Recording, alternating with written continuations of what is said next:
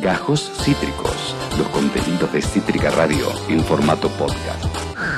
Y si hay algo que está caliente, chiquis, es eh, lo que ha sucedido a partir de, eh, nada, la emisión la publicación de los capítulos de la serie El Reino Sí. en Netflix, ¿no? Lo hemos hablado largo y tendido, que ha provocado, nada, interpretaciones de todo tipo, color y sabor. Sabemos que cada 3, 4, 5 años la gente le cae la ficha de que existen los, los evangelistas y que son algo, son, son un factor importante eh, eh, eh, en las transformaciones sociales, ¿no? Que están ahí. Es como cíclico, cada tanto tiempo esto sucede y en este caso es a partir de El Reino, esta, esta serie de Netflix eh, nacional que ha dado mucho que hablar, ha hecho que muchas, incluso eh, eh, muchos pastores, muchas iglesias saquen comunicados, muchas organizaciones evangelistas saquen comunicados repudiándola, algunos sectores repudiando solo a Claudia Piñeiro, otros repudiando a los dos autores de las notas. Pero nosotros queremos ir más allá. Obviamente tenemos una ignorancia supina sobre estas temáticas y lo que conocemos es simplemente por lo que nos... eh, eh, algún interés que hayamos tenido, algo que hayamos visto en la tele o algún libro que hayamos leído. Y justamente yo lo que conozco sobre este tema lo he leído en libros de la persona que vamos a entrevistar en este momento. Sobre todo en uno de sus libros en particular del que estaremos hablando. Acaba de publicar uno este año, pero tiene otros muy buenos también en el pasado. Es la persona, para mí, eh, número uno en conocimiento sobre estos temas, ¿ok? Hace décadas que estudia estos temas. Él es sociólogo, es antropólogo, está especializado en culturas populares y en religión, es investigador del CONICET. Perfecto para desasnarnos. Perfecto para desasnarnos, sí. Eh, aquí no tenemos ni un cuarto eh, del conocimiento que él tiene, ni de los títulos que tiene. Es profesor también en la UNSAM. En fin, es muy grosso y nos alegra supinamente que eh, haya aceptado conversar un ratito con nosotros. Estamos hablando de Pablo Semán. ¿Cómo estás, Pablo? Bienvenido a Cítrica Radio. Pato y Tuti, te saludamos. ¿Cómo estás? Muy bien, muchas gracias por la generosísima presentación. Solo decirles tres cositas Sí. muy breves. Hay colegas que, que saben tanto como yo y que han trabajado muchísimo. Hilario Vinarxic, Marcos Carbonelli, Sí, por Marcos. ejemplo, Muy bueno. eh, Verónica Jiménez Belibeau, eh, Mariela Mosqueira. Eh, lo otro, em, ya, hola a todos, y, y así como pedimos que, que nos respeten quienes percibimos que somos, a los evangélicos digámosles evangélicos, no les digamos evangelistas. Ah, mira, Eh. ya empezamos desasnándonos rápido. ¿Cuál es la diferencia, Pablo? Me encantó arrancar Porque, así. eh, a ver, eh, evangélico es el nombre que deriva, son cristianos que creen en la mediación del evangelio. Bien. Ah. Y evangelista técnicamente significa es un tipo que evangeliza, es una función dentro del grupo. Pero Bien. además digo, en, en general esa, esa confusión deriva de ellos a sí mismos prefieren que los llamen eh, eh, evangélicos, de la misma manera que alguien no binario no quiere que le pongan un género. Ay, mira que. ¿no? mirá qué interesante eso, claro. El, el evan- el evangelista es el, vendría a ser el predicador, Pablo, la persona que Claro, evangeliza. De alguna manera, exactamente. Mirá. Exactamente. Mirá qué interesante. Espectacular. Eh, así que, bueno, nada. Y era una tercera cosa que quería decirles, pero Sí. ya, ya pasó, ya pasó. No, me acuerdo que, que algo que se me ocurría a propósito de todo esto, pero Segura- se- seguramente. no eh, baches. Bien, va- seguramente volverá, volverá surgir. a surgir. Sí, sí. Eh, nos pasa, bueno, me, me parece increíble todo esto. eh, en, en- en lo que he leído de tus notas en relación a esto, también vos mencionás mucho el peligro de tanto la ignorancia dentro de estas temáticas como de la cantidad de prejuicios que existen en relación a esto. Y pasa que además de los prejuicios, también uno a veces consume en relación a su microclima, ¿no? Digo, más allá de Claro. la cantidad de notas que pueden existir en relación a una postura u otra postura. Por ejemplo, en lo personal me pasa que la gran mayoría de notas que leí o que me llegan tienen que ver con una, una de esas posturas, porque tienen que ver con el microclima que también yo consumo, con mis ideas, con las páginas que sigo y con un montón de cosas, entonces me llega mucha más información en relación a una de estas miradas que justamente es en gran parte a la que defiende, si se quiere, la postura que presenta el reino. Porque también algo que me parece interesante mencionar es que a diferencia de muchas producciones, el reino plantea una postura muy específica y muy concreta. No es que muestra distintas miradas y que muestra distintas posturas, sino que es bastante eh, ofensiva, si se quiere, digo, independientemente de, las opiniones personales, digo, es, es bastante violenta en relación a eh, los evangélicos. Entonces, Sí. eh, ¿qué, qué- cuáles son las cosas que vos podrías decir que justamente, o cuáles son los principales planteos que quizás yo no me encuentro en mis propias redes sociales o que mismo nuestra audiencia, que es más, más eh, que, que también seguramente le llegan más estas posturas eh, que me llegan a mí, ¿cuál es la otra postura que quizás yo no estoy viendo eh, eh, que discute lo que plantea el reino o, eh, lo, sí, lo que plantea el reino como, como, como ficción, pero que se plantea desde muchos lugares que están en contra, si se quiere, o que eh, discuten las posturas eh, de los evangélicos? Bueno, mira, en primer lugar yo diría, sin, sin decir que es violento y agresivo, que yo creo que a, a mucha gente le resultó así, Sí. a mucha más gente de la que uno se imagina, Sí. los, y después vuelvo a eso, Yo sé y he oído y he leído y está en Twitter y está en las redes que la serie se presenta a la mañana como ficción y a la noche como denuncia. ¿no? Claro. Entonces ya hay un problema, porque aparte hay otro problema que uno tendría que pensar. Yo sé que ustedes vienen del mundo de la comunicación, en facultades donde se enseña a leer la ideología en el pato Donald. Claro. Entonces ahora quieren que no leamos la ideología y quieren que veamos esto como si fuera el Señor de los Anillos. No, claro. ¿No? Entonces, no, no, no, no, no, no, no nos lo permitimos con ningún producto, tampoco con este. Ahora, ¿qué es la ideología que yo veo ahí antes de, ver los, los, puntos ciegos? Eh, veo que, que, la, ideología eh, eh, pretende ser una denuncia, es, contraria y, tiene límites, son eh, digamos, como actos fallidos derivados de, de- de la posición que se ocupa en la cultura. Entonces, por ejemplo, la serie, para hacer un contrapunto, pre- pretende presentar un evangélico bueno. Yo lo escuché a Marcelo Piñeiro decir eso. Y pusimos uno que hace trabajo social. Resulta que eh, si uno sabe algo de cómo es la práctica religiosa en el mundo popular, ese evangélico bueno en realidad es un católico. ¿Y qué quiere decir esto? Que la imaginación prolífica de nuestros ficcionistas, ¿no? Tan, tan imaginativos son que no logran imaginarse un evangélico bueno, porque ni siquiera tomaron el trabajo de buscarlo o de preguntarle a alguien. Claro. ¿no? Entonces a mí me, me- me llama mucho la atención como, como bloqueos de la imaginación. Digamos, lo, lo que más me resulta de- difícil de aceptar eh, como pacto de ficción es una imaginación tan pobre. Claro. Bien. De- después se afirman un montón de cosas en el tono de denuncia y digo, primero, está asimilando la realidad de las- del conjunto de las iglesias evangélicas, que son decenas de miles, Mm. a un caso, que es el caso de la Iglesia Universal del Reino de Dios, Sí. que es el único caso de iglesia evangélica que solo conocen los porteños y los que ven tele a, la- a las 3 de la madrugada, Sí, o a la 1 de la noche. sí. En general es gente que se levanta tarde Sí. o tiene insomnio. Sí. Ahora, la Iglesia Universal en Argentina tiene 250 templos. No son tantos si uno piensa que la Unión de Asambleas de Dios, que no la conoce nadie, tiene 2.500 templos. Apa. Y son muchísimos, igual la, la Unión de Asambleas de Dios tiene pocos, si uno piensa que el 70% de los evangélicos de Argentina se congregan en iglesias chiquitas de garage o en iglesias grandes de barrio, pero que no pertenecen a ninguna red, a ninguna confederación, a nada. Entonces, es, está ignorado el 85, 90, 95% de la realidad evangélica.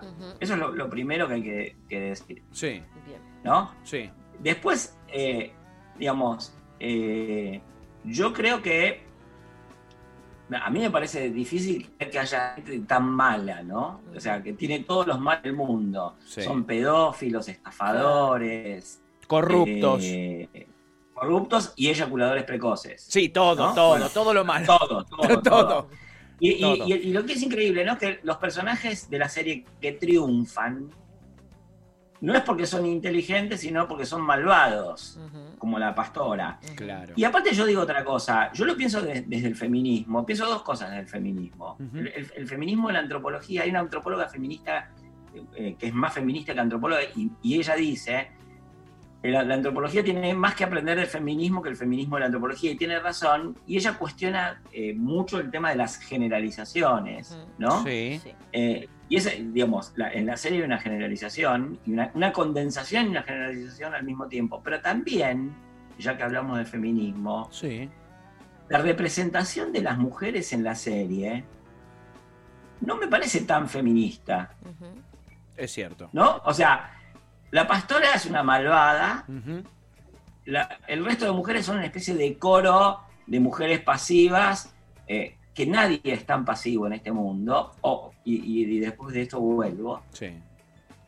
Y después hay una mujer que podría ser el alter ego de, de- de la posición de enunciación de la película, del guion, digamos, de- que en realidad es una mujer eh, que vive entre algodones, que no se da cuenta que el marido tiene un acuerdo con el juez, que, ¿no? Entonces, realmente no, no- no la, no la veo tan feminista a la, a la serie.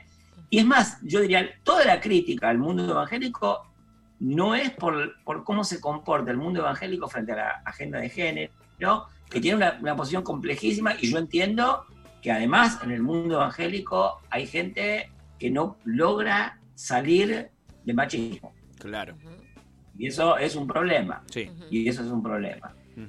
Eh, quiero decir una cosa, y, eh, ya que muchos de ustedes vienen del mundo de la comunicación, Sí. y, algo que, digamos, el público en general sabe. Todos nosotros, además, vivimos en un mundo donde circulan teorías de que los medios de comunicación te hacen la cabeza. Sí. ¿no? Sí. Que, que te meten un poco de verdad y, y te contrabandean una mentira. Ahora, Efectivamente. yo pregunto, Sí. ¿Netflix qué es? ¿Es, es, es un, ¿Es un libro de debate? ¿Es un ámbito crítico? ¿O es un medio de comunicación masiva que tiene todas las propiedades de arrasar la cabeza que se le adjudica a cualquier medio de comunicación? ¿Por qué no pensar que estos oyentes o, o televidentes Sí. o Netflix videntes Sí.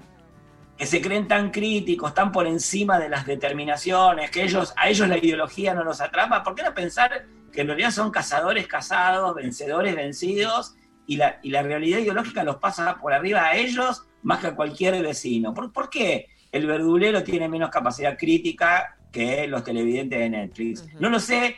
Si, si lo piensan así, que, que me lo demuestren empíricamente. En Claro. principio, yo creo que eh, mucha gente es más crítica, aunque obviamente no tiene acceso a producir crítica.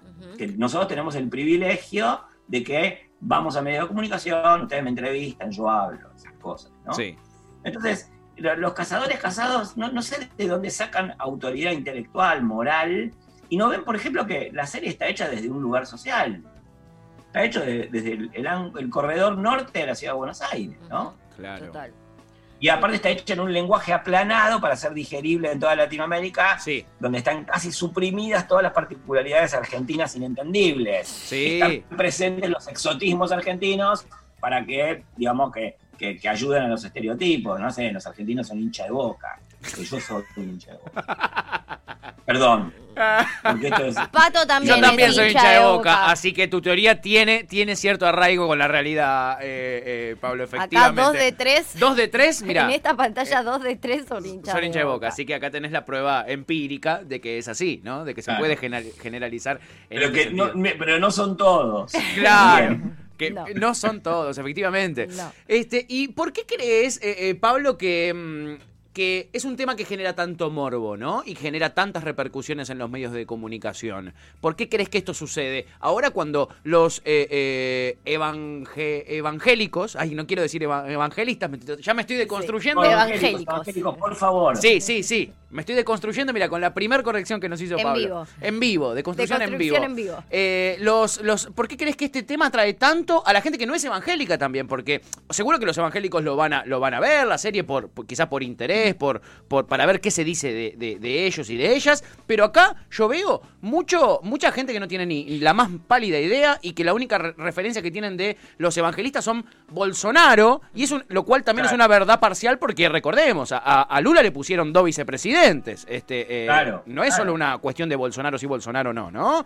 Este, ¿Por qué crees que genera todo este interés, Pablo? Mira, eh, yo creo que hay, hay varias razones eh, y, y- y creo que hay que aprovecharlas. Yo, yo, yo estoy a favor de, de las posturas feministas, por ejemplo. Claro. Eh, y la primera cosa que yo diría es,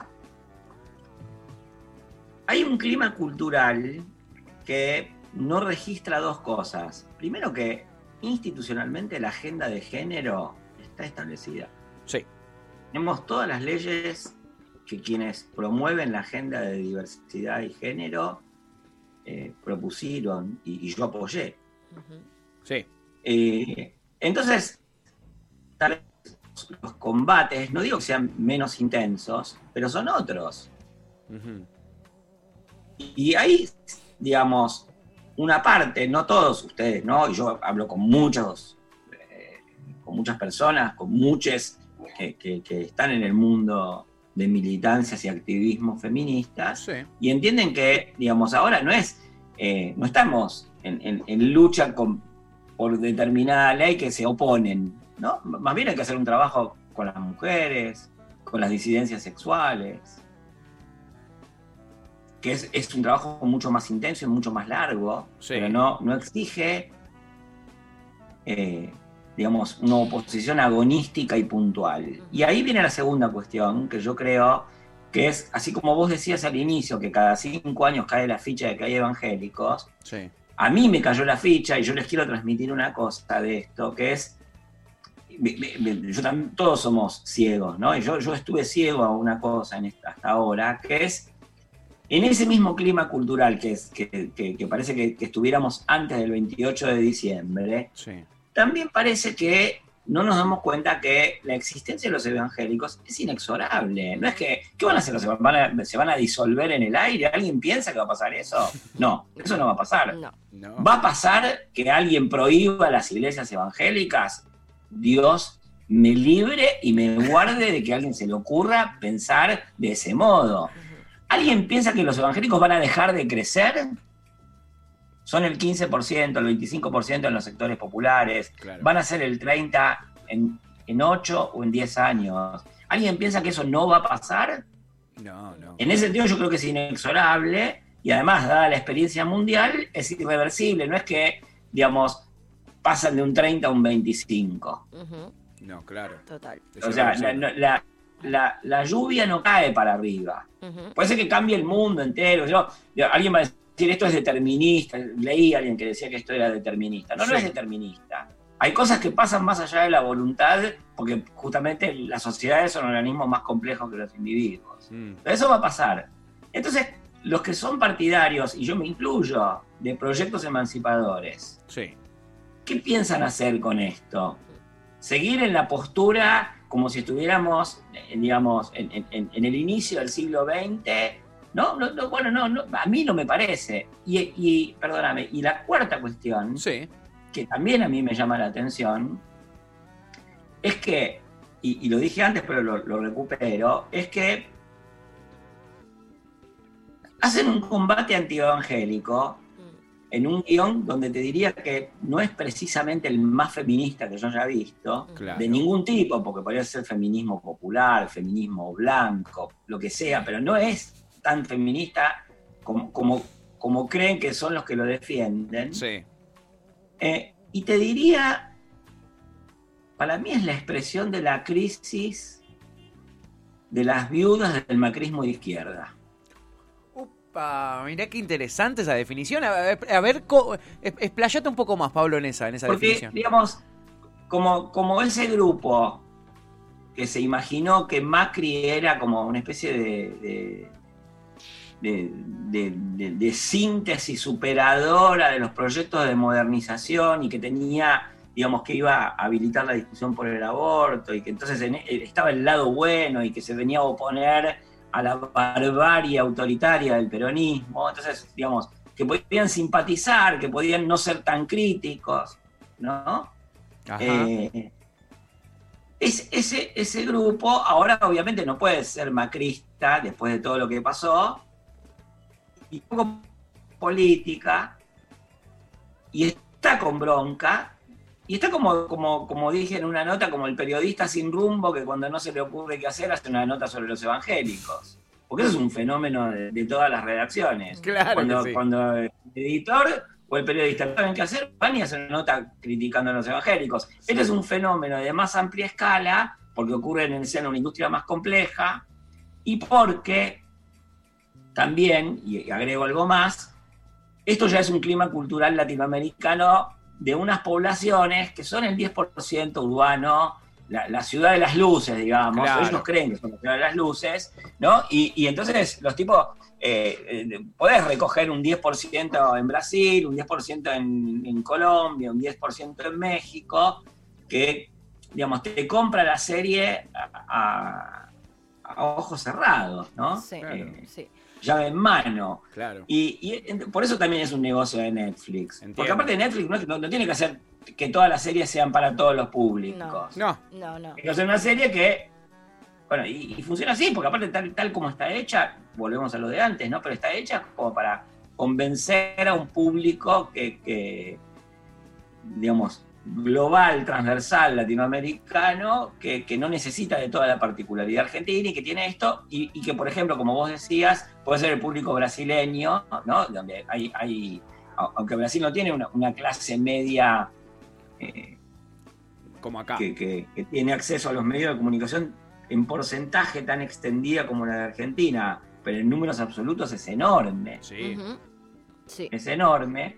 Entonces esa gente tiene Netflix y, y hasta puede ser que lo vean, que en Brasil hay más evangélicos, que lo vean evangélicos con bronca. Vos preguntabas por, por, por- por el morbo, ¿no? Mm. Eh, puede ser que haya gente católica o evangélica que lo vea un, un poco porque a, a todo el mundo le gusta a veces sentirse un poco herido, o porque lo vean porque son antievangélicos, pero desde el mundo religioso, no desde el mundo más secularizado que es minoritario. ¿no? Sí. Claro. Sí. Eh, eso, eso trae cierto atractivo. Eh, Pa- Pablo, como para muchas cosas, ¿no? Me surgen a partir de, todo esto que estás diciendo, como voy a intentar ordenar un poco. Por un lado, mencionaste, ¿no? También esto que a mí también me, hizo como mucho ruido en su momento de por qué... eh, a uno le da la sensación, porque además hay una cuestión muy específica, que es, por ejemplo, lo que fue en su momento eh, la, la lucha por la ley de aborto, ¿no? De hecho, en la serie se ven un montón de pañuelos celestes de Salvemos las dos vidas. Entonces, es difícil como partiendo de una realidad, eh, querer llevarlo a un lugar 100% ficcional, cuando digo, hay claramente ahí una base totalmente real de una discusión muy, muy cercana, Actual, ¿no? sí. Que es mu- exactamente muy actual que se dio con una ideología muy específica de eh, los evangélicos que tiene que ver con eh, estar en contra de la ley de aborto. Pero al mismo tiempo después es, es, es todo, ¿no? Como decías vos, son corruptos, son pedófilos, son... Eyaculadores precoces. Sí, todo. están en contra de, de la ley. Digo, hay como un montón de cosas. Y quizás desde las personas que somos eh, muy ignorantes con las cuestiones religiosas, como por ejemplo yo, no sé, hay una, hay una cuestión con la pedofilia que quizás en mi caso particular, si vos me decís eh, pedofilia desde, la religios, desde lo religioso, la verdad es que lo asimilo mucho más a lo que es la iglesia católica o el catolicismo que a lo que es eh, la iglesia evangélica. Eso por un lado, ¿no? ¿Por qué crees que de repente quisieron depositar todas las cosas que incluso, digo, negativas en relación a eh, la religión, que quizás se adjudican incluso a otras ideologías, ¿por qué todas se las adjudicaron a, a- a los evangélicos? Y por otro lado también, si no, si no crees que hace de algún modo una división eh, eh, la, la serie con lo que es la institución y eh, las personas, digamos... Las personas que la practican. las personas que la practican, ¿no? Porque me parece que hay como una, una crítica muy fuerte a lo que es la iglesia como institución, más que a la, la- la ideología evangélica en sí o a la práctica evangélica en sí, ¿no? Como que no, no es tan... eh, di- di- no discute tanto a aquellas personas que practican esta religión que lo que lo hace con la eh, institución, eh, o sea, la, la iglesia como institución, digamos. ¿Qué- ¿Crees que, que hay una, algo de esto? Fui medio desordenada igual la eh, pregunta. Volviendo un poco sobre mis propios pasos, quiero decirte algo, que el hecho de que la serie emerja de un núcleo sociocultural que yo podría ver como eh, les viudes de, de la izquierda macrista, también quiero decir que no solo adhieren a la intención de denuncia de la serie eh, desde ese ánimo, ¿no? Hay, claro. hay un público feminista, digamos, más nacional y popular que, que se identificó con, con la serie. Yo he visto que ¿Se nos cortó? Opa. Ah, justo, justo, mirá. Justo con la pregunta que le habías hecho, amiga, se quedó ahí. Con las, porque fui un poco desordenada. Lo que pasa es que eh, son tantas aristas posibles, ¿no? Total. Y sobre todo cuando eh, no, no Cuando sabes tenemos eh, el desconocimiento que tenemos nosotros, Entonces ¿no? te, te genera como Ahí está. mucho, mucho Sí, mundo. Pero, pero hay una cosa, que esto que vos decís, Sí. que, que yo estoy de acuerdo, eh, que- que puede leerse así, pero a mí no me convence tanto. Eh, esa distinción entre cúpulas y, y- y bases, yo no la veo tan activa en la, en la serie, Bien. por dos razones. Primero, porque, digamos, tampoco son así las, todas las cúpulas evangélicas. Bien. Claro. Primero, o sea, a ver, ¿quién es? Yo, yo digo, ¿quién es un pastor? ¿Ustedes conocen a un pastor? Yo les puedo decir quién es un pastor. Un pastor es un tipo, un verdugo en mi Sí. pastor. Plomero, pastor. Yo no lo veo así al plomero que viene a arreglar mi casa. No veo así un albañil. No veo a un trabajador de una automotriz que puede ser evangélico y puede ser pastor. No, no lo veo, sinceramente. Y de esos hay, yo, en Argentina hay, debe haber 25.000 pastores Bien. y pastoras. Sí. Entonces, cuando decimos las cúpulas, yo, viste, también hay distintos niveles de organización, distintas cúpulas, pero digamos, ¿cuántos de los 25.000 pastores que más o menos debe haber en Argentina piensan ustedes, pienso yo, piensa el público, que se parecen al pastor Emilio? ¿no? Claro. Hay un problema de la generalización que es que no tiene el más mínimo arraigo eh, estadístico, Mm. Porque aparte la, la diversidad que puede haber en 25.000 pastores, ¿no? Bueno, eso, eso es lo primero. Lo segundo es que lo que está representado en la serie, la forma en que eh, está el público, y esto es muy interesante, el público de los cultos, es que las personas que asisten a los cultos, y, se representa el ser evangélico como ir al culto, y la verdad es que la experiencia evangélica es mucho más compleja que la de ir al culto. Y el culto es un momento, no digo que no sea importante, al contrario, es muy importante. Sí, Pero es el resultado de muchas otras cosas. Bien. claro. De, de- de una aflicción, de una contención, de un contacto con vecines Mm. eh, que, que me asisten, Sí. que me dicen, no, anda a la iglesia a orar. De un llanto, de una solución. Entonces, yo lo, lo- lo- lo que veo es que todo eso está ignorado eh, y entonces el- el- la- se representa el, el conjunto de en ridículo. Perdón. Yo de boca y, y me pongo loco en la cancha y he ido, y, y no de tan joven, a fiestas electrónicas y, y me pongo también loco y eh, digamos, o sea, si, yo- si- si quieren les cuento todas las ocasiones en que yo me pongo extático Sí. y en un éxtasis colectivo. Y, Sí. y- y mejor que no les cuente, digamos. ¿No? Entonces, ¿por, por qué eh, los éxtasis de los otros son malos y los míos son buenos? Interesante. ¿No? Interesante, Porque sí. si, si voy a la Plaza de Mayo y festejo una victoria política en, en- en- en éxtasis adrenalínico, ¿por qué eso está bien y eh, festejar el- el- la presencia del Espíritu Santo está mal?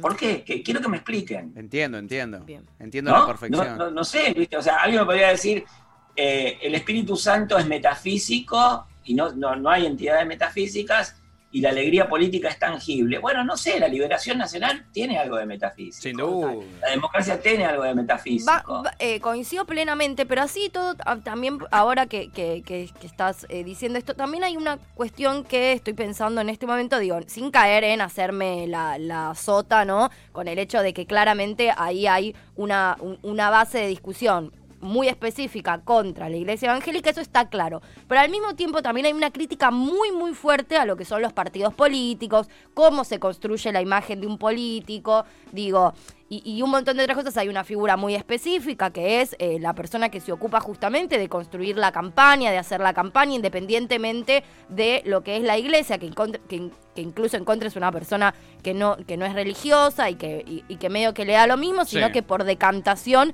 terminó eh, siendo el pastor el candidato eh, a presidente, digo, y está toda esta discusión del partido político y esta violencia también, y sin embargo no salen las clases políticas, no se sienten tan tocadas, digo, yo como militante política, la verdad, que hasta puedo decir, che, bueno, hay un montón de esas cosas así súper nefastas y súper turbias que no son, y muchas que incluso sí son, y que las puedo ver, y que las puedo identificar, y que puedo decir, che, qué cagada, y que puedo querer discutirlas y un montón de otras cosas, pero que puedo, entre muchas comillas, decir, che, bueno, algo de esto hay. ¿Por qué crees que fue tan fuerte la crítica hacia la iglesia y toda la otra parte crítica hacia el lado político pasó absolutamente desapercibido. Digo, sin hacernos las otras de, cómo, ¿no? De, claramente ahí hay, hay una saña contra los evangélicos, pero digo, está esa otra parte también y de eso no se habla. Sí, mira, eh, yo, yo creo que es, muy interesante lo que decís, yo no lo había pensado. Eh, yo lo acabo de pensar, ¿eh?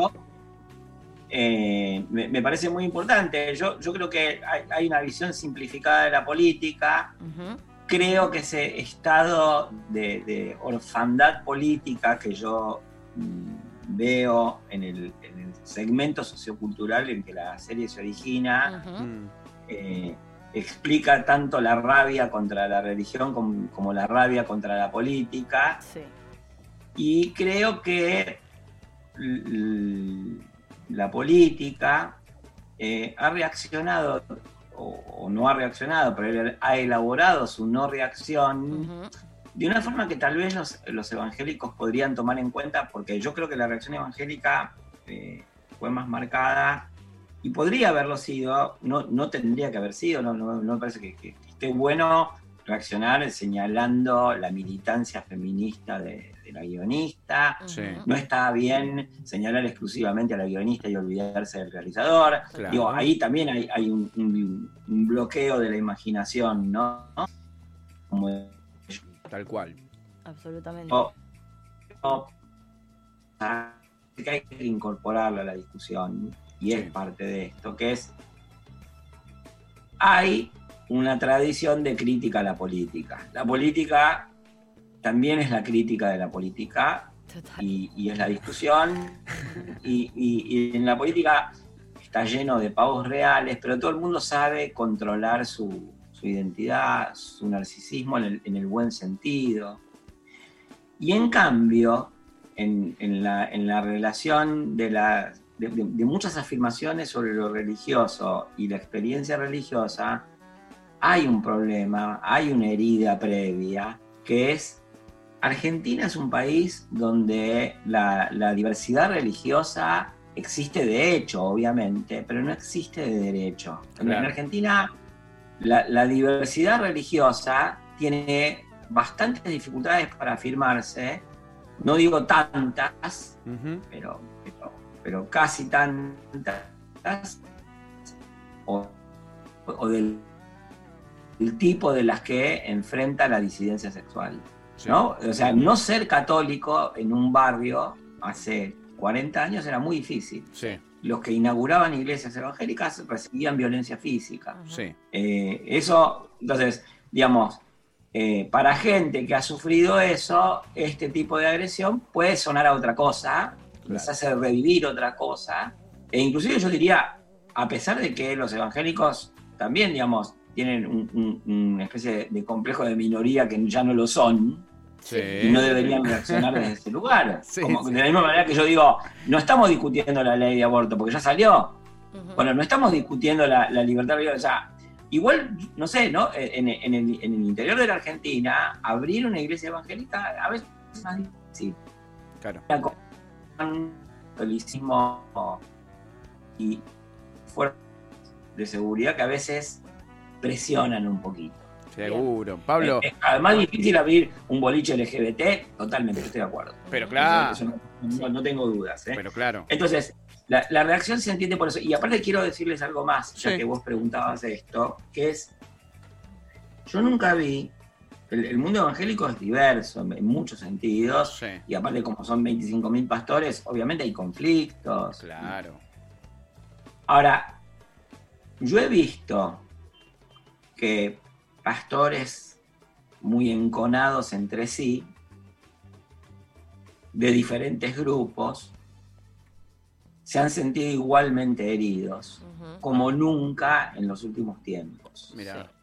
Sí. Así que ahí uno de los efectos de la serie ha sido, digamos, galvanizar cierta solidaridad intraevangélica A pesar de las y yo no diferencias. sé qué pasa en la periferia del mundo evangélico. Yo creo que en el mundo popular, y donde hay una periferia evangélica muy fuerte, nadie ve la serie o nadie está muy atento a la serie, nadie está muy preocupado con la- por la serie. Sí, sí, Sí. claro. Pero no creo que sea gratis para el combate contra la religión que pretenden desarrollar los, desde, desde el lugar de la serie no es gratis con esa gente, porque eh, ahí hay gente herida. De la misma manera que no es gratis para los evangélicos eh, tener enunciaciones machistas, que después la, la- la- la retiraron, Sí. pero, pero no es gratis. No. Es gratis. claro que no. Herir gente no es gratis. No. No, claro, ¿No? no, claro que no. Eh, y, y- y además hay algo que tiene que ver con la sociedad argentina, también, así como no, no admite la diversidad religiosa, Sí. estamos cada vez todos más atentos a, a hechos que, que- que agravian eh, la autosexualidad, ¿no? Sí, Sí, sí, sí, sí. total. Y, y- y- y en relación a esto, lo último No. también, Todos, ¿cómo, perdón. cómo? No, no, que en relación a esto también lo último, digo, lejos de eh, la parte ficcional, me parece que también la serie un poco está eh, mandando este granito de arena para una discusión quizás dentro del feminismo que sí está pendiente, que es el famoso Iglesia y Estado, asuntos separados. Me parece que un poco Claro. busca... ¿no? Cómo dar el pie para esta discusión que quizás es la que muchos feminismos planteamos que se viene, ¿no? No sé Sí. si de la mejor manera, pero me parece que Sí. lo, lo- lo introduce. Yo me, me permito intervenir sobre eso diciendo una, una cosa que para mí tiene que ver con, digamos, eh, en, en esa discusión que, que probablemente se venga o que se viene activando eh, y que implica, digamos, Estado libre de religión y religión libre de Estado, eh, hay algo que primero, primero incluye en la agenda que es eh, cómo se hace con eso con, al mismo tiempo, una, una población de al menos 5 millones de evangélicos. primero. Claro. Y con una constitución que todavía no consagró la igualdad de cultos, Total.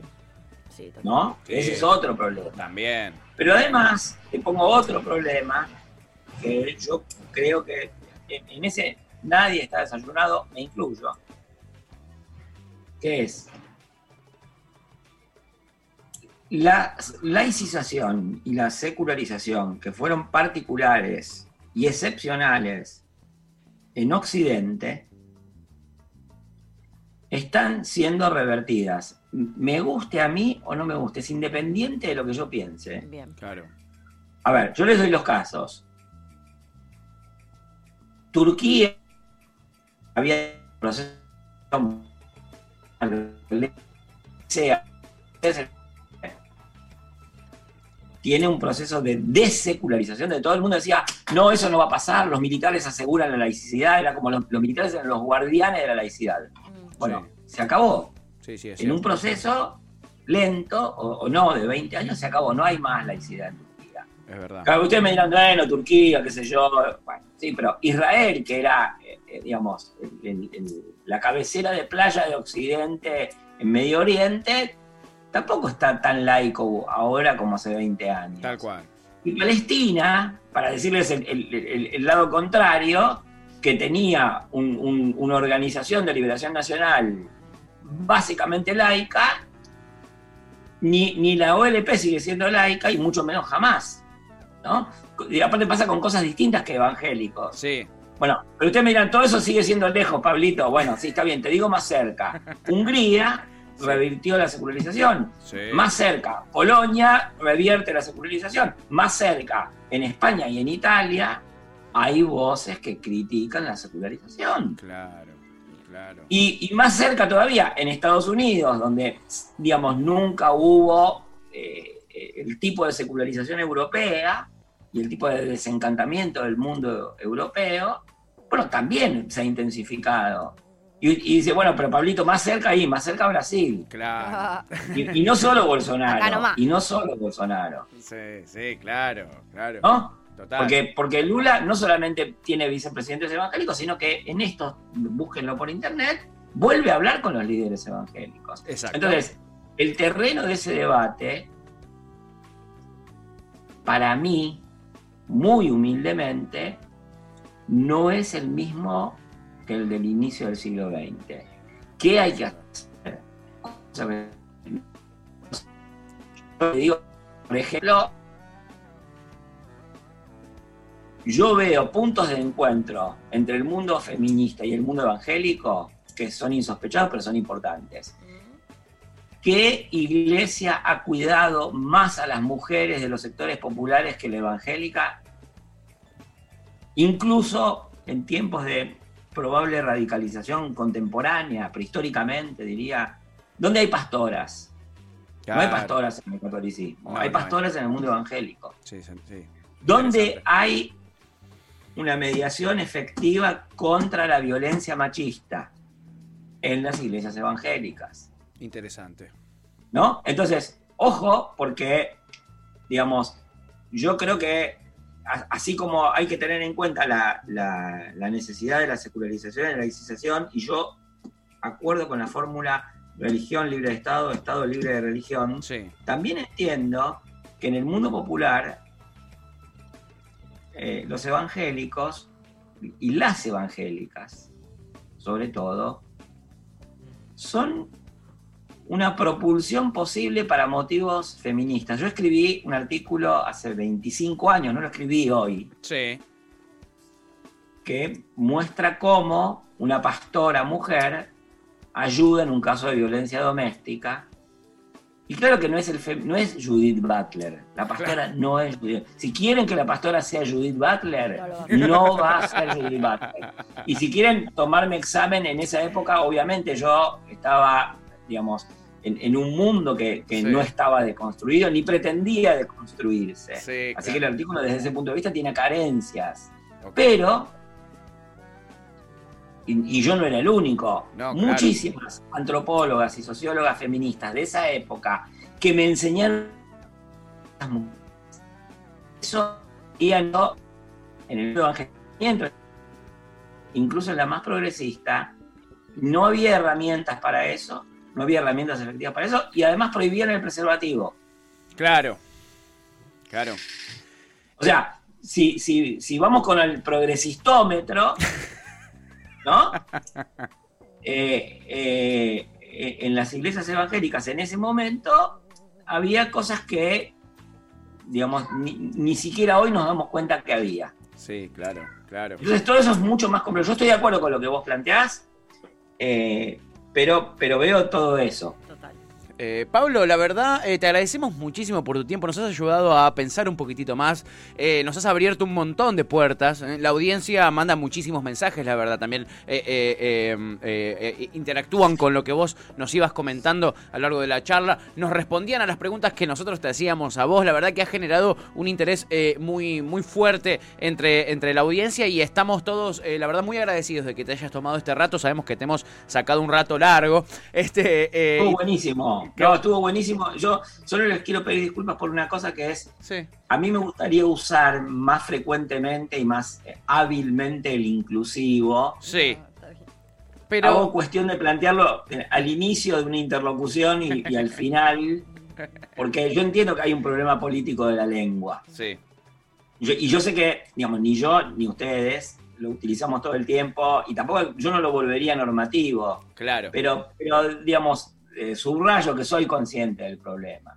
Bien, ¿no? bien, bien. Eh, bueno, nada, y les agradezco muchísimo. Yo espero que, digamos, haber hablado con claridad, que no suele ser lo que me pasa. Hoy sí, ¿eh? Hoy quédate tranquilo. Sí, estuvo genial. Sí, sí, estuvo, la verdad, muy, muy interesante. Eh, nos han quedado, incluso creo que más preguntas de las que teníamos antes, pero basadas en información nueva que quizás no teníamos, en un montón de datos nuevos que nos generan también un montón de eh, preguntas. Pero claramente lo que nos deja es la atención, la atención puesta, ¿no? También sobre esto, que esperamos que no sea cíclico y una vez cada cinco años eh, te volvamos a, a llamar Pablo, sino que eh, eh, finalmente adquiramos esto como parte de nuestra sociedad, ¿no? Y de nuestro, nuestro día a día. Les, les agradezco y, y, no sé, te- te- te- tuvo una dinámica muy buena el programa, me gusta cómo lo hicieron, así que Qué grande, Pablo. gracias por eso también. No, un placer para nosotros. Te mandamos un muy fuerte abrazo. La, la- la audiencia, la audiencia, como le decimos nosotros, está muy agradecida. Así que nuestro agradecimiento para vos. Te mandamos un abrazo enorme y, y ojalá pronto nos volvamos a cruzar aquí al aire. Dale. Muchísimas gracias, ¿eh? Abrazo grande, no, gracias a vos. Eh, el lujazo que nos hemos dado en esta mañana ya mediodía de jueves, eh, Notón, Notón con eh, Pablo Semán, él es sociólogo, es antropólogo, especializado en culturas populares y religión, a pesar de que él es humilde y dice que hay gente que es, eh, sabe lo mismo o más que él, para mí es el número uno, es la única persona que a mí me ha hecho eh, eh, eh, que, estos, que estos conocimientos me penetren. Yo lo conocí a partir del libro Entre Santos, Cumbias y Piquetes, que es un gran libro eh, del 2005, 2006 me parece que es, y a partir de ahí conocí su otro libro que es La religiosidad popular, tiene un subtítulo más largo, y este año acaba de sacar Vivir la fe. Eh, Vivir la fe, eh, yo no lo llegué a leer todavía, no lo conseguí, pero me dicen que es un librazo y no tengo la menor duda, la verdad. Les recomiendo que sigan eh, eh, a, a Pablo, Pablo Semán, y que busquen sus libros. La verdad, eh, generan muchísimas cosas, generan muchas cosas, toda esta información. Acabas de escuchar Gajos Cítricos. Encontrá los contenidos de Cítrica Radio en formato podcast en Spotify, YouTube o en nuestra página web.